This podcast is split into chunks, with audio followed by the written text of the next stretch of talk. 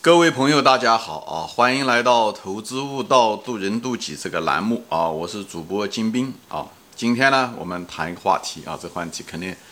很多人都非常感兴趣啊，就是如何判断股市的顶部啊。其实我在很多节目中都谈过啊，其实股市的顶部是呃很难判断啊。作为一个价值投资者，其实呃判断。就是股市的熊，就是熊市吧，或者底部吧，相对来讲要好判断很多，因为它毕竟在底的时候，它是有一个一个公司买公司就是就是买股票就是买公司，所以它公公司它有它的基本的价值，对不对？它一年赚多少钱？一年赚十个亿，对不对？那么它这股票是很难卖的，对不对？五十个亿以下的，对不对？所以靠市盈率就能把它撑住。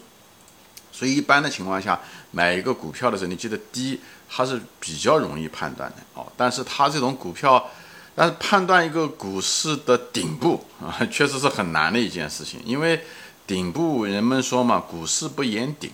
它为什么说股市不言顶？那么原因就在于呢，它跟底部不一样。它底部它是有一个价值公司的经营的利润，有那个东西支撑的，所以它不会一直跌下去。但顶部就不好说了，因为顶部是什么呢？顶部是，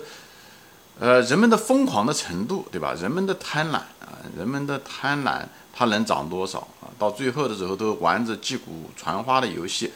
呃，很多人都不懂股票，但是他觉得股票一直涨，所以一种赚钱效应让人们很难离开那个牛市，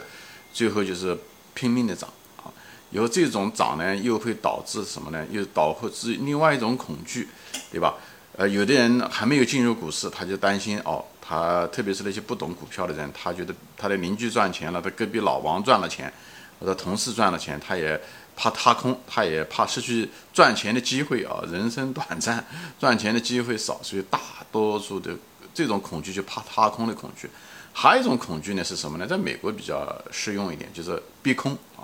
啊，这个我将来会讲，就是有的。价值投资者吧，或者是他们看好了这股市不行，啊，就是马上要崩了，所以他们就做空它。但没想到股票远远超过那种疯狂程度，远远超过他这些人的这些价值投资者也好，或者是说你想象，最后造成了逼空。所以他们这些人因为是借的股票做空的，所以呢，只有到股股市上呢，呃，被被迫平仓，最后又是他们的。买入，因为他必须要买入还人家的股票，做空都是借的股票，所以最后导致呢，这股票暴涨，好吧？所以，呃，这也就是为什么我不想谈这个股市的顶部的原因，就是就终究一句话，你是很难猜测到，呃，因为别人的疯狂程度，因为最后牛市的最后末期的时候，都是大众的疯狂的程度。呃，到了顶点，无法再持续的时候，出现了那个最高点，所以你既然不知道大众的疯狂程度，你也就无法判断顶点。这不仅仅是价值投资者的问题，是所有的人的问题。所以股市不言顶，这是个现象。我就把这个现象背后的原因就给大家说一下子啊。这也就是大多数价值投资者的一个共同的一个，你讲是缺点也好，还是缺陷也好，而这种缺陷是天然的，就是因为无法推测。别人的疯狂程度，所以大多数的价值投资者，他一算，哎呦，这股票高估了啊，这个股市高估了，所以他们他讲，也这个东西不会太持久了啊，大家都是这么想，但是这个也是个毛病，因为我们往往价值投资者，呃，往往低估了啊，往往低估了大众的或者是市场先生的愚蠢程度啊，这是我们的一个通病。是一个通病，所以这就是为什么不要因为股市啊稍微牛市来的时候稍微一点高估，你就把你的公司的股票卖掉，也就是这个原因。因为大众的疯狂程度远远超过你的想象。我不是说在这方鼓励大家就是追高，我的意思是讲，当你在熊市中持有这些股票的时候，你可以不要那么急的卖出啊。你宁远先生也是这样，他基本上一直持有，他讲股市就是吹泡泡，这确实是个事实啊。所以呢。所以在这地方就是两个方面，大家都得要兼顾：一，不要从众，在牛市中的时候不要，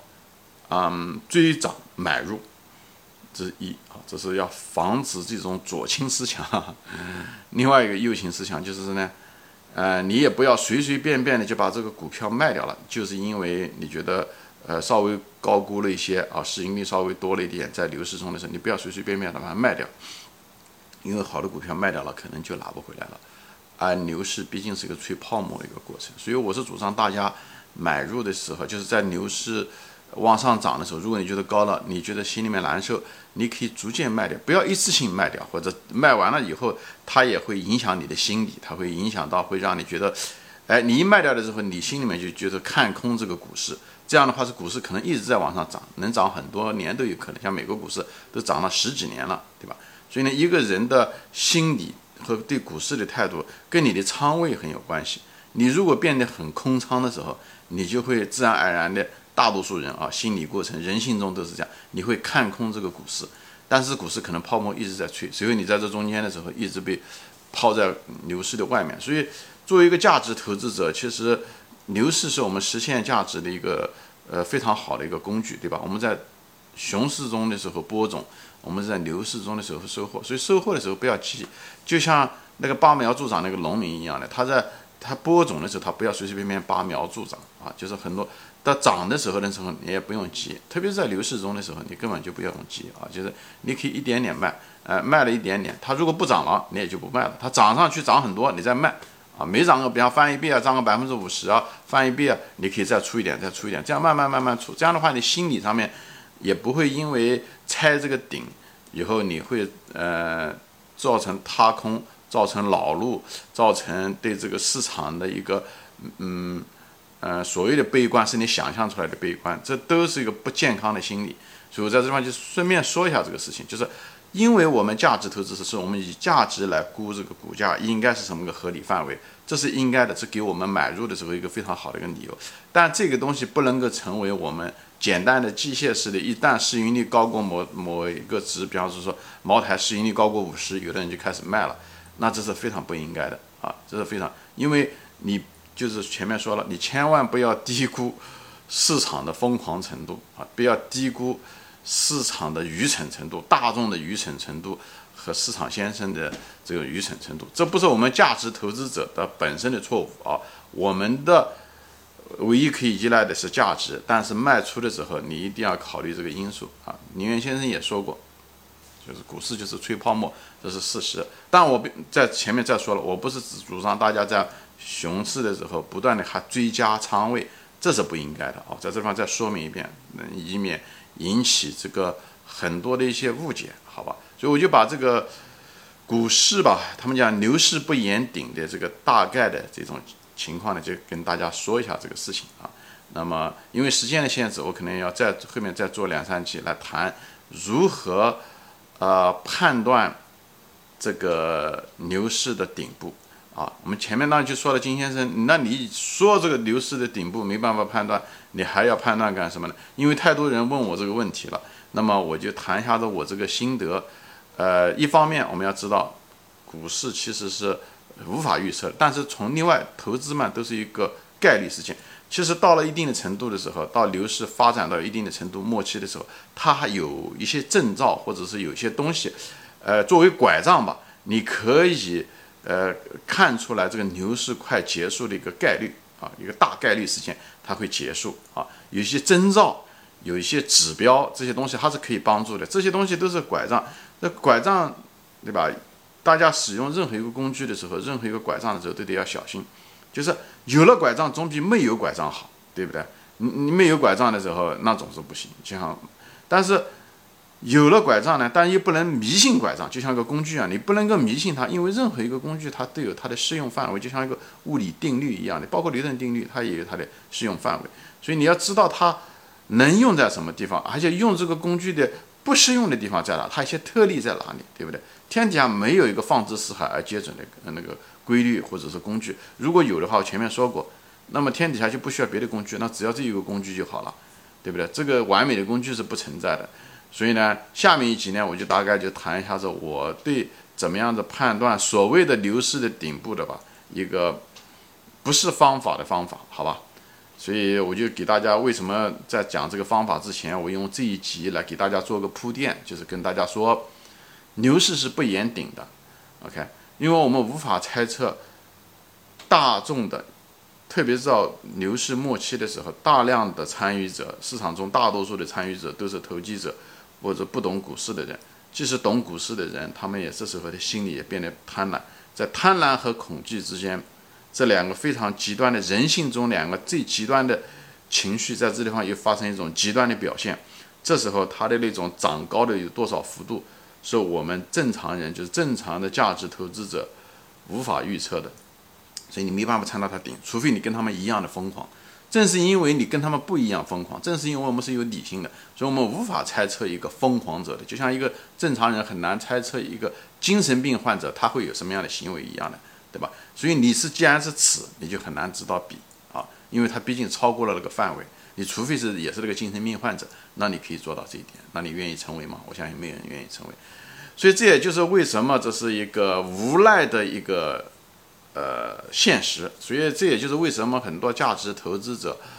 啊的一个通病，就是我们常常低估，这是一个大概率事件，我们会低估股市的大大概率事件，低估人们的愚蠢程度啊，嗯，人们的愚蠢程度和疯狂程度，也就是市场先生的疯狂程度，决定了这个股价有多高，好吧？所以这个东西是从大道上来说，我们是不知道的啊，但是。正是因为我们不知道，所以我们要知道我们不知道的东西，所以我们在这地方要保持着一个呢，保持一个谦卑的心，就是要对。所以他们讲畏惧市场，畏惧市场，他讲的也是这个畏惧市场，并不是市场先生是对的，只是那种疯狂的程度超过我们的正常人的正常价值投资者的认知。因为我们正常的价值投资者是以企业的价值为基础的买入，但是持有的过程中的时候呢，因为人们的特别是越去市场越往牛市的越往后过，嗯，去呃发展的时候，那价值投资者越来越离开，就理性越来这个市场中的理性的因素越来越在消失，而这种疯狂的那种感性的那种情绪的越来越在上升，而在这个上升中的时候，因为他们是市场的主要的参与者，所以在这种情况下的时候，他会他们会主导这个市场的价格往哪地方走，所以我们这无法猜测，呃，那一部分。呃，失去理性的人，好吧，但是不代表说我们无法猜测，我们就呃忽略他们，或者是不重视他们存在的作用，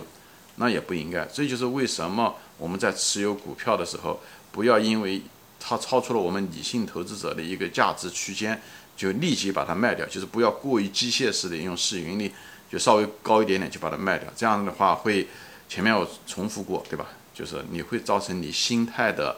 变形，因为你空仓了以后，嗯，你就很很难，你很可能被市场抛弃很多年。就像美国的牛市这十几年都是这样。你如果过早的卖出的话，啊，你很可能就一直在被这市场抛弃啊，你可能很多年都没有办法呃挣到钱啊，也浪费了钱，也浪费了很多时间。所以在这地方给大家一个规劝，在这中间有个平衡。那么这种平衡的方法就是，呃，稍微贵一点不要卖，特别是好股票，因为你卖掉了就真的拿不回来了。所以呢。